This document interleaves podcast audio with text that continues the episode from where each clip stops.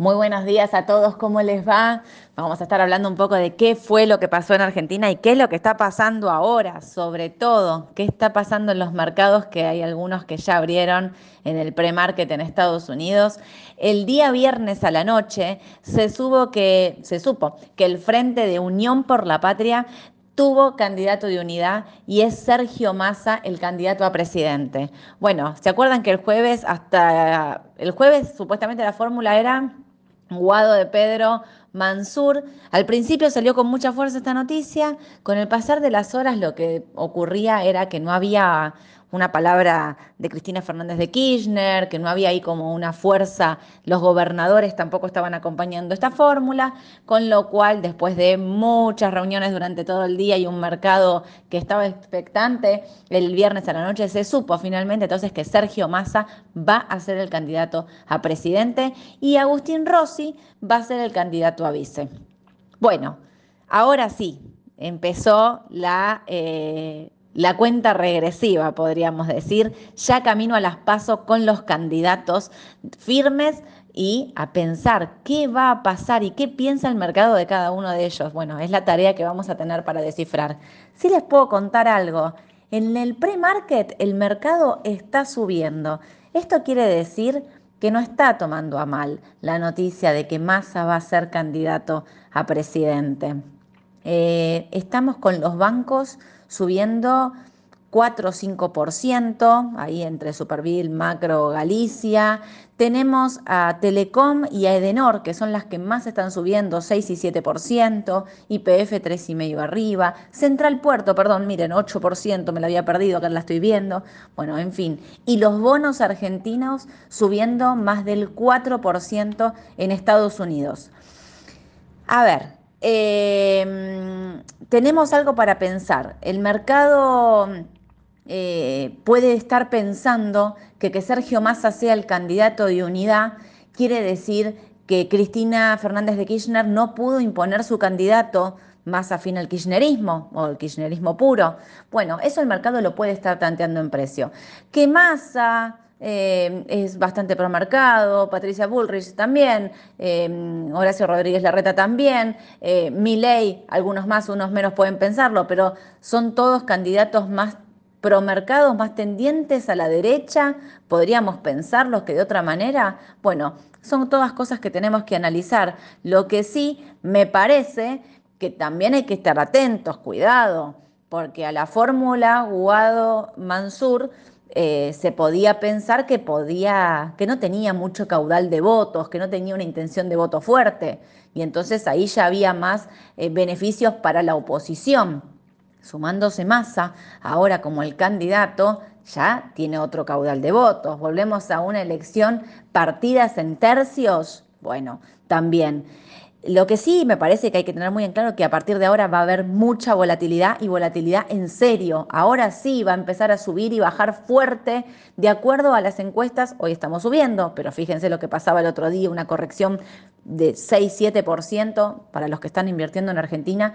Tienen que pensar que esto va a ser común y es la normalidad de un, eh, de un escenario preelectoral.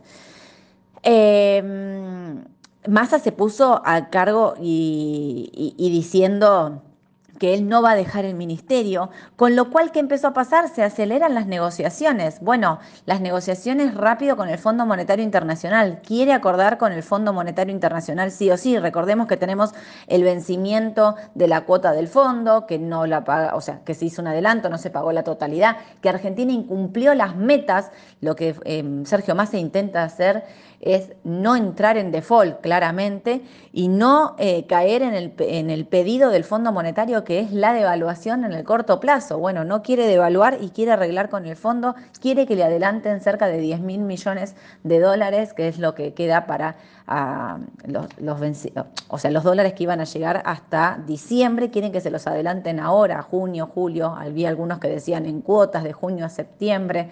Bueno, seguramente eh, digamos, eh, si el Fondo Monetario no estaba terminando de arreglar porque no sabía bien quién era el candidato, ahora eh, eh, Sergio Massa tiene mucha llegada a Estados Unidos y en especial al gobierno de Estados Unidos, al Fondo Monetario, con lo cual ya se estuvieron haciendo llamadas. Por otro lado, también está negociando eh, para acordar con el Club de París no con el club completo, sino con los países que integran. Entonces está eh, cerrando acuerdos individuales con Francia, España, Suecia,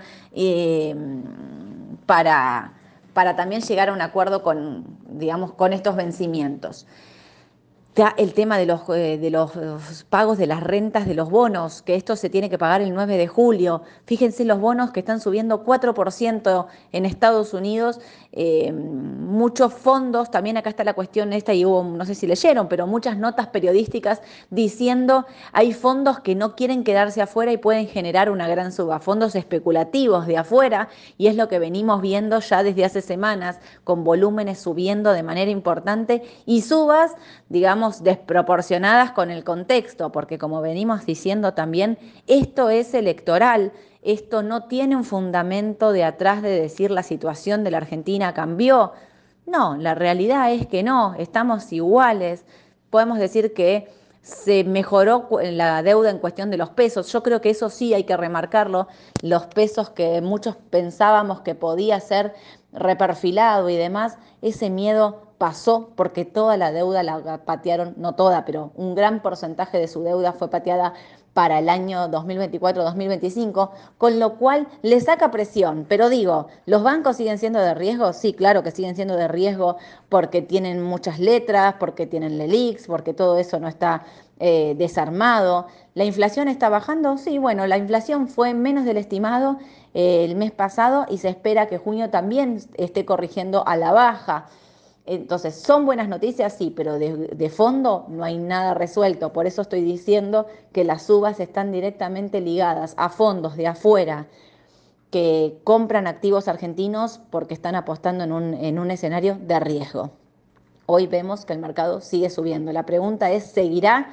Bueno, hay que ver, porque la elección de, Córdoba también metió un poco de presión, porque el candidato de Juntos por el Cambio perdió, no pudo ganar, que era Luis Juez, ganó el candidato de Schiaretti, em, que es más bien peronista, así que vamos a ver también, por el momento les diría, no está teniendo un impacto negativo porque veo todos los papeles argentinos subiendo.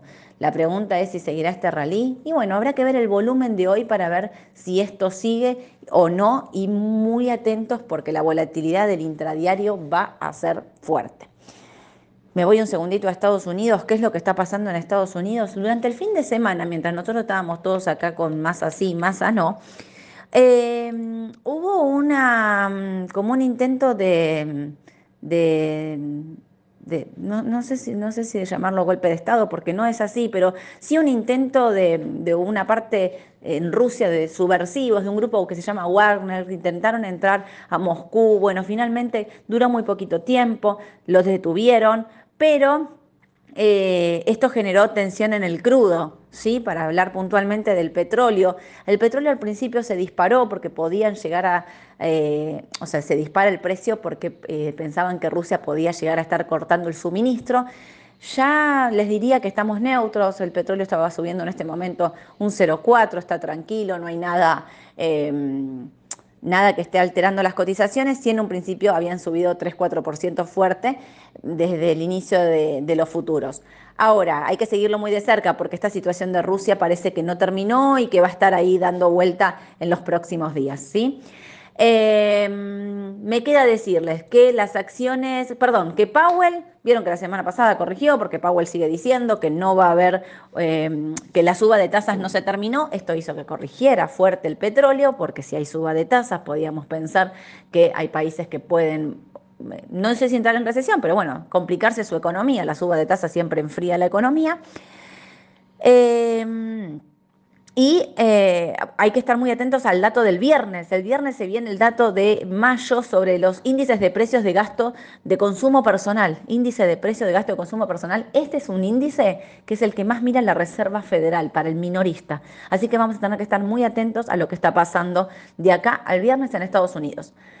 Eh, la acción que estaba cayendo era Tesla.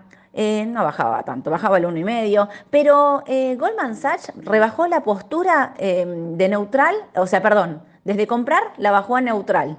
Eh, recordemos, igual Tesla subió un montón, en el último mes subió más de un 38%, así que, eh, digamos, no, es un papel para preocuparse, pero sí están diciendo que por ahí ya no se pasó la oportunidad de compra. Bueno, habrá que ver cómo sigue. También le bajaron la calificación, no la calificación, la, la, calificación de, digamos, de opción de comprar a neutral a Google. Eh, diciendo que había más posibilidades eh, en papeles como en Meta o en Amazon. Así que hay que también estar atentos a eso. ¿Qué más me queda? Nada, decirles que la volatilidad del día de hoy seguramente va a estar a flor de piel, que no hay que perdérselo, que mm, vamos a ver también qué pasa con el tipo de cambio, ¿sí? si se queda tranquilo y ver qué pasa durante el día. Hoy a las 2 de la tarde hacemos el vivo con Aye en Instagram respondiendo a preguntas y bueno, ahí vamos a estar haciendo un, un, intermedio sobre qué es lo que pasó durante la mañana. Así que los espero 2 de la tarde con Aye en Instagram y mañana 9.45 nos vemos con Edu para contarles las noticias más importantes del mercado local e internacional. Que tengan un excelente día a todos, les mando un saludo, chau chau.